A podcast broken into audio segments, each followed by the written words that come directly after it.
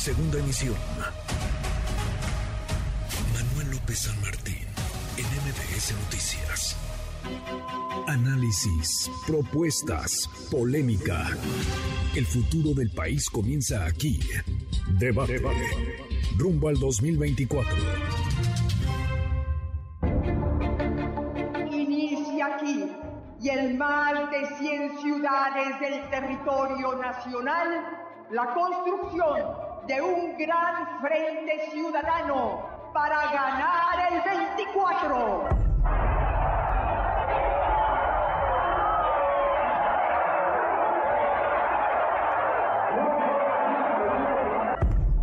Presidente ha dicho que si los ministros declaran la inconstitucionalidad de las reformas, serán aliados de los más privilegiados de nuestra población. Y esto no es así. Yo no me canso, ganso cabrón. Pinche ganso cabrón. Yo no me canso hasta que, hasta que se termine con ese plan B.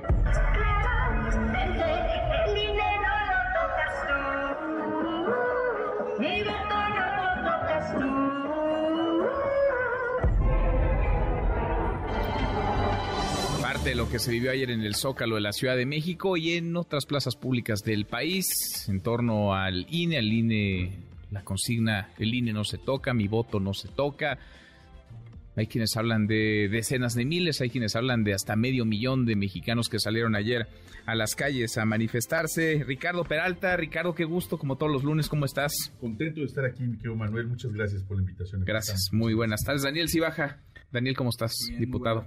Muy buenas tardes. Adrián Velázquez, Adrián, ¿cómo te va? Muy bien, muchas gracias. Gracias, muy buenas tardes. Gibran Ramírez, Gibran, ¿cómo estás? Buenas tardes, todo bien, querido Manuel. ¿Saliste tú ayer, Gibran, a, manifestarte o no en esta pues eh, muy concurrida, muy copiosa eh, movilización, manifestación del INE no se toca? No, fíjate que estaba en la carretera de Monterrey a Torreón y la verdad es que y quizá en Torreón se hubiera salido. Salió mucha gente que votó por Morena, te quiero decir, una sorpresa que se llenara la Plaza Mayor. Eh, en la Ciudad de México definitivamente no habría ido, todavía me da este pues cierto asquito, ¿no? Estar codeándose uno con los que son los autores del el declive autoritario de nuestro régimen, pero hoy se visten de demócratas que se están montando en una demanda ciudadana legítima, que carece de liderazgos y por eso aprovechan ellos, la clase política de siempre, para montarse en la ola. Sí hay, sin embargo, algo que reclamar y creo que se cristaliza una oposición natural de este sexenio. Estaba pensando, si el presidente López Obrador está también con los ricos de México, si los 10 más ricos, los 11 más ricos se hicieron mucho más ricos y se les cobran menos impuestos, en este sexenio, dice el presidente que entonces no deberían estar enojados. Pues no, no son los ricos, son las clases medias las que están enojadas con López Obrador y, y que se sienten traicionadas. Yo creo que todavía no hay un liderazgo que sepa enarbolar los agravios de este sexenio, pero la oposición es esa, el presidente contra las clases medias, las clases medias que son las que tributan la mayor parte del dinero que debería usarse en servicios públicos y que se ha utilizado de manera ineficiente, que ni siquiera ha ayudado a sacar a gente de la pobreza durante este sexenio. Ese es el antagonismo de nuestros días. Dices entonces, el presidente contra las clases medias, la causa es justa, no necesariamente quienes la arropan, quienes la acompañan. ¿Cómo lo ves tú, Ricardo? Ricardo Peralta. Pues yo difiero de Gibran. Yo creo que quienes acudieron a esta reunión en la enorme mayoría, que también yo calculo que no fueron más de 100 mil personas, con eso se llena el zócalo capitalino.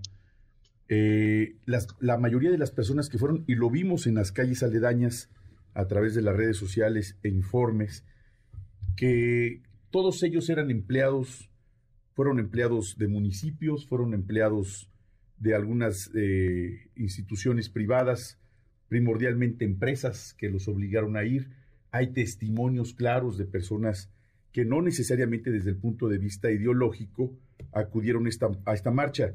Y una constancia de ello, pues fue también la presencia de los que históricamente han acompañado los fraudes electorales en este país.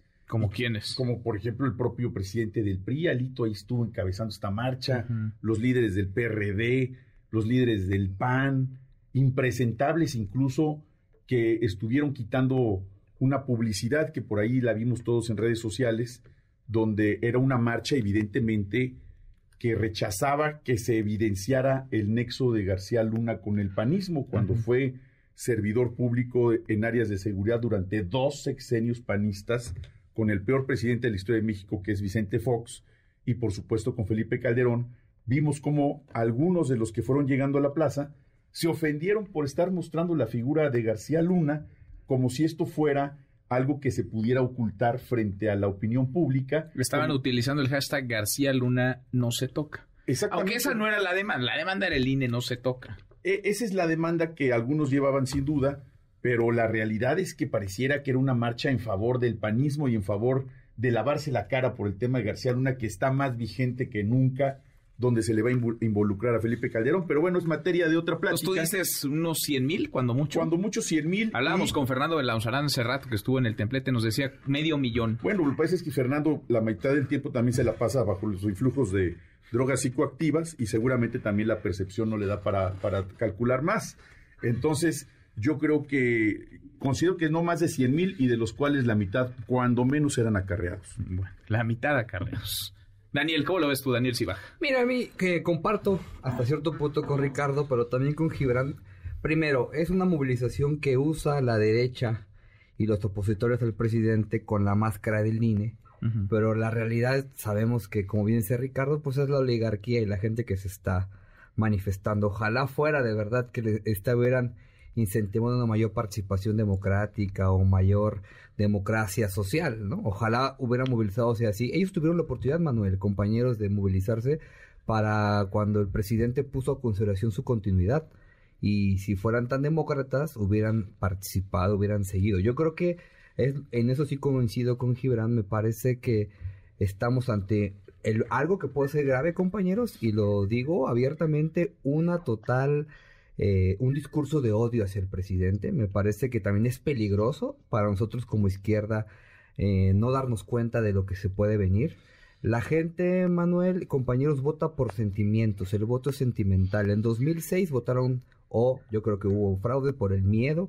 En 2012 votaron por lo que les facilitaba Peña Nieto. En 2018 la gente que nos apoyó votó por la esperanza, por el hartazgo.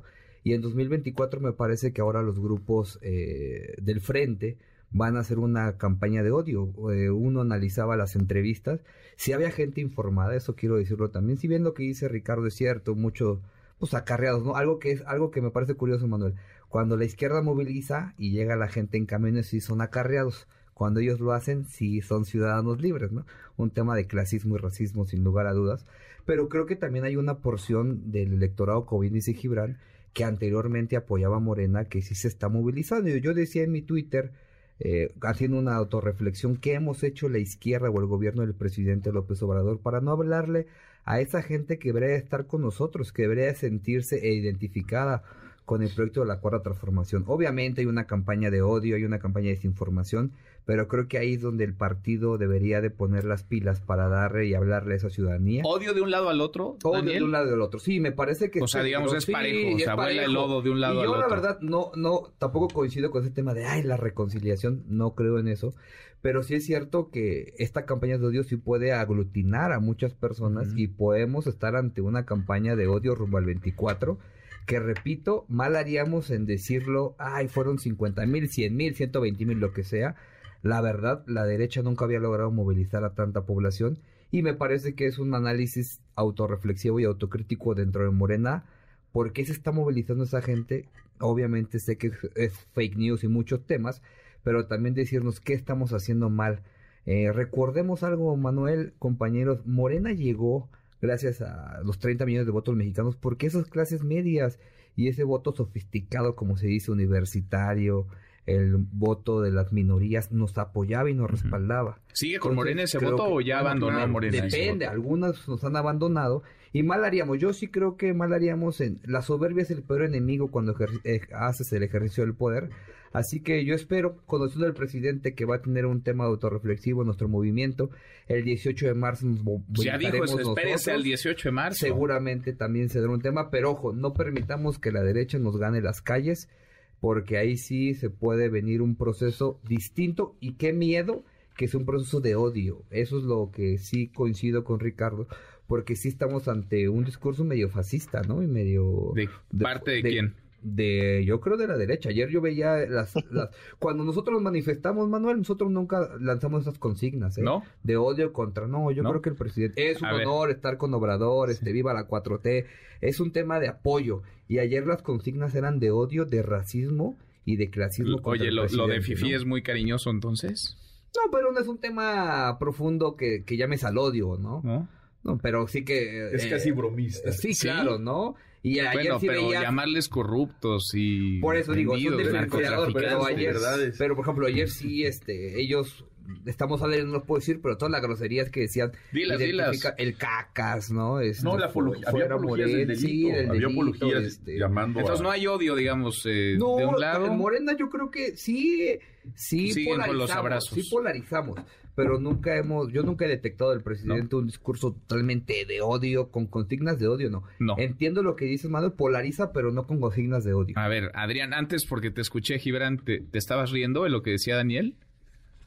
Sí, es que justo el doble rasero que dice Daniel que utilizamos, por ejemplo, para hablar de acarreados, se utiliza en este caso para hablar de odio también. La verdad es que quien haya ido a las manifestaciones del obradorismo, no las recientes, desde 2004, claro que hay siempre una facción que alimenta el odio y que ha ido creciendo en nuestro movimiento. Eso no tiene ningún caso negarlo. Eh, este clima de polarización y de violencia que yo considero que se inauguró por parte de Vicente Fox, eh, de Diego Fernández de Ceballos a raíz del paraje de San Juan en 2004, eh, y que ha ido creciendo hacia nuestros días, es responsabilidad de todos. Y claro que desde el obradorismo dicen que es la derecha la que llama ay, al magnicidio y quién sabe qué cosas. Eh, y desde la derecha dicen cómo el presidente se atreve a actuar como un líder de facción, a lo más de partido y de señalar a ciudadanos, de cancelar la legitimidad de su expresión solamente porque no coincide con ellos y entonces igualarlos con García Luna y decir que defienden a García Luna. Y claro, los más loquitos en el movimiento se sienten muy ingeniosos porque quieren ensuciarles la foto eh, de la concentración en el Zócalo poniendo una megalona de García Luna no se toca, lo cual es una provocación igual que las que nos hacían los asambleístas del PRD cuando, cuando Ricardo Peralta todavía colaboraba con el gobierno de Mancera, digo, no está mal, pero hay que recordar la historia, él la recordará de, de aquel lado, todos tenemos derecho a cambiar, y que ahora eh, vemos como una práctica legítima porque se hace desde el obradorismo, eso no es serio. La mm. verdad es Oye, perdón por alusiones personales. A ver, a ver, Ricardo. hace, 10 años todavía eras un puberto, yo creo que tienes un problema de memoria, porque yo no trabajé nunca en el gobierno de Mancera. Yo era el secretario técnico de la Comisión de Gobierno de la Asamblea Legislativa y, por cierto, ya profesor universitario. Y tú creo que estabas terminando la primaria, amigo. Gracias. En en el, en el sexenio de Mancera. Y bueno, pues sí, pero son poderes legislativos que como tú sabes son tres poderes. Tú estabas todavía terminando la primaria, amigo. Saludos. Yo ya daba clases en la universidad. Ay, caray, a los 15 años. Seguramente. Todavía, estabas puberto, amigo. Pues hace 10 años estabas puberto, no inventes. Pero bueno. Hace 10 años. Está bien, ya lo dijiste, ya, ya, ya cumpliste con la cuota. ya cumpliste con la cuota, Gibran. Ándale. Peralta, hace anotado, 10 años. anotado. Escucha, pues. No, yo escucho. Pero a ver, vamos con cosas interesantes ah, para no, estar aquí. Pues es que, a ver, es que estás cuestionando tu edad, pues nomás te explico. A ver. Que 33 menos 10 da igual a 23. Pues por eso, yo ya había empezado carrera académica. Pero no está tu edad, es la actitud. Y daba clases. No, pues, ah, mira, pues si por actitudes ah, estás demostrando estar en la secundaria, Ricardo. Sí, pero no llores, a lo que sigue. Bueno, a ver, Adrián, Adrián Velázquez. Bueno, no, eh, realmente eh, muy interesante para analizar múltiples eh, entradas como hecho político. una, tengo bastantes cosas para decir. Primero que, que, sí fue, hay que reconocerlo, fue una convocatoria exitosa. luego, es muy interesante todo, eh, la importancia que tiene este discurso de la sociedad civil y de la ciudadanía, ¿no? Eh, la escuchábamos a Beatriz Pajés eh, convocar a un gran frente ciudadano, ¿no?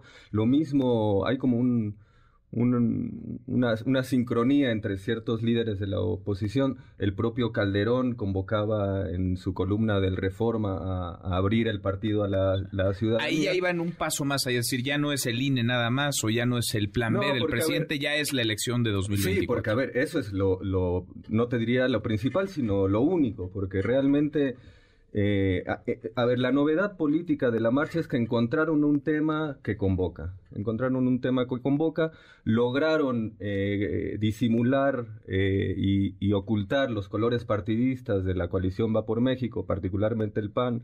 Lo guardaron ahí en, el, cajón el domingo y se pusieron todo de rosa.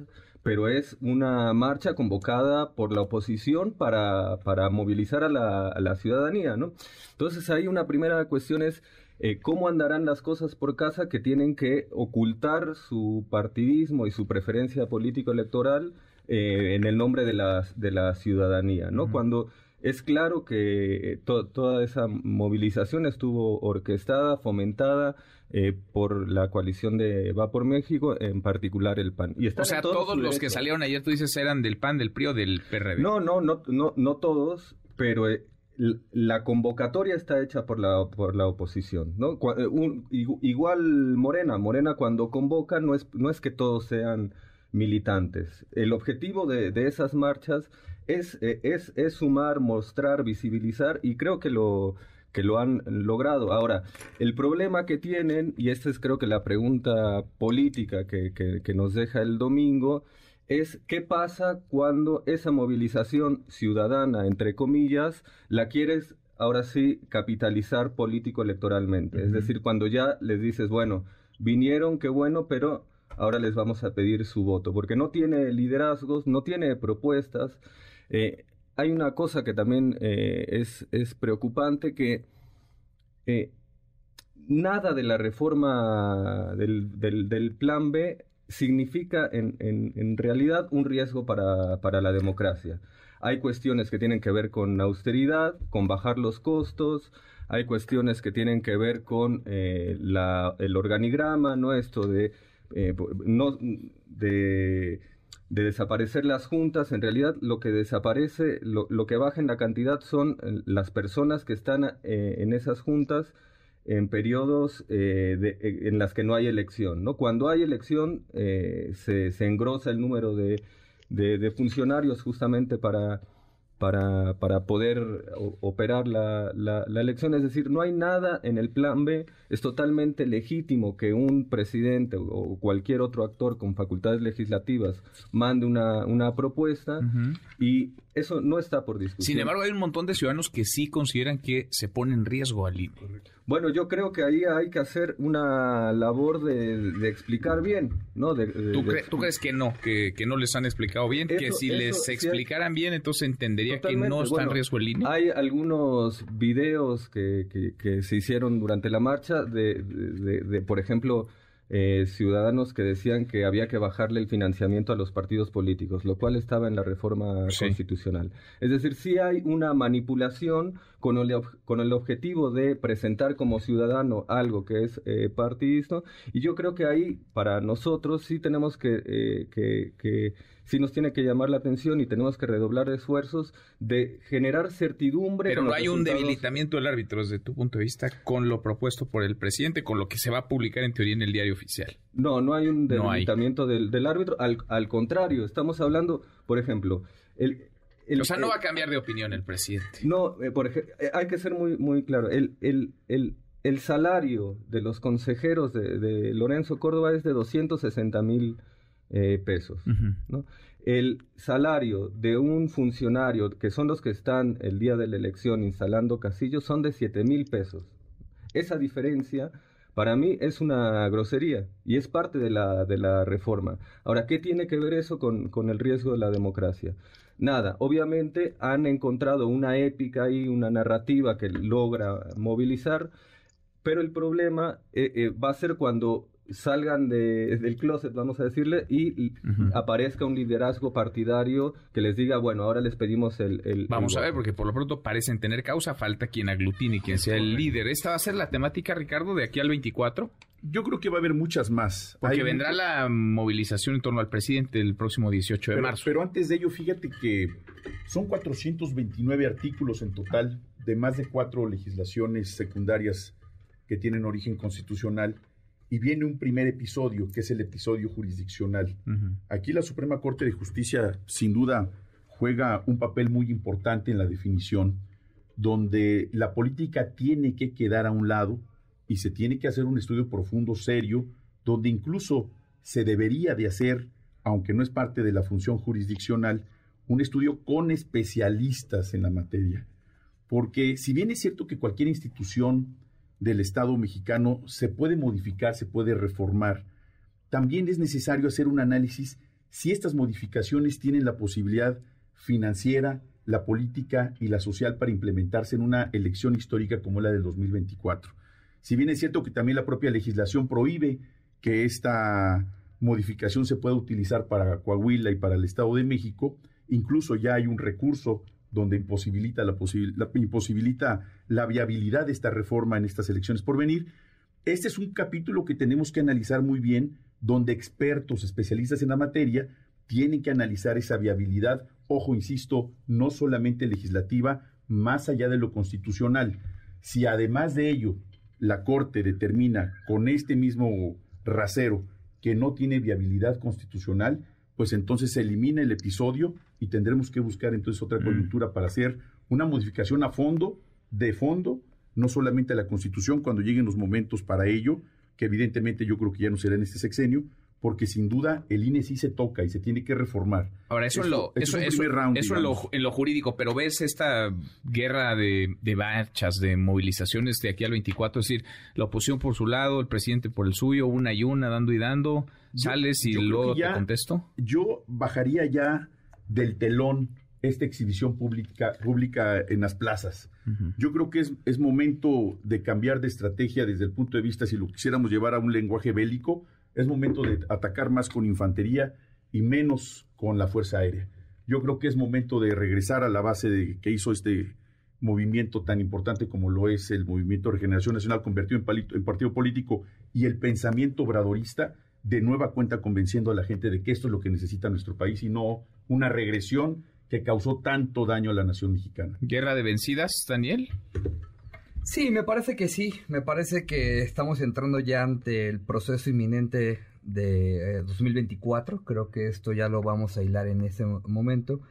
Repito, eh, mal haríamos en menospreciar la movilización. Creo que bien dice Adrián, así, y lo comentabas tú, Manuel, hace falta ver quién, quién va a encabezar esa cuestión. Por eso ahora, sobre todo, es muy importante la unidad de nuestro movimiento, ¿no? Dado que eh, ya nos dimos cuenta que enfrente se están organizando, ya nos dimos cuenta que enfrente tienen una narrativa que entiendo perfectamente que bajo el disfraz del INE se movilizaron. Me parece que mal haríamos nosotros en no ver esa problemática en el mediano y en el largo plazo, porque ¿qué va a suceder? Pues a partir de esta narrativa de llenar las plazas públicas van a encontrar una causa. Y los movimientos sociales y la gente se moviliza a través de causas, no de personajes. Y me parece que esta causa del INE, como bien decía Ricardo, más allá que son cientos, cientos de artículos, eh, ahí sí difiero de Adrián, desgraciadamente no les hemos comunicado a esa gente. Esa gente que ayer salió y decía que, que cree que su voto no, va, no se va a respetar, creo que es un error nuestro porque no hemos ido a las calles a explicarlo. Creo que mal haríamos en decir meramente que solamente, sin duda, la derecha está organizada, pero es parte de la batalla política la organización y en función de eso, Manuel, todavía llamaría más a la unidad de nuestro movimiento. Yo vi a varios compañeros, eh, primero que nada, unos de los dos bandos, ¿no? Gente muy reflexiva, de la izquierda. Escuché a varios grandes intelectuales como Pedro Miguel inclusive diciendo que esto nos debe alertar, porque también, ojo, eh, se hace en la ciudad de la cual nació el obradorismo en este país, no se hace en cualquier lugar, no se hace en el epicentro del obradorismo, donde nunca, nunca se había llevado a cabo una manifestación así, excepto esta de la seguridad que se hizo aquí. Y se ha hecho dos veces ya, en tres meses, En tres meses. Me parece que si el presidente que nos metemos a la disputa en la calle, eh, mal, ahí sí comparto con, con Ricardo, mal haríamos. Me parece que la política es el arte de construir a pesar de la diferencia y el presidente tiene más que nosotros tenemos que actuar distinto a la oposición y a, Ya nos vamos porque nos ganó el tiempo. Ricardo, gracias, muchas gracias. Daniel, muchas gracias. Gibran, abrazo a la distancia, gracias. Gracias a todos, saludos. Gracias, Adrián, muchas gracias. Nos vemos a las 10 de la noche en ADN 40, que nos encontramos mañana, mañana noche de, mañana tarde de martes y después noche de martes y así hasta llegar al viernes. Pásela muy bien. Redes sociales para que siga en contacto: Twitter, Facebook y TikTok. M. López San Martín.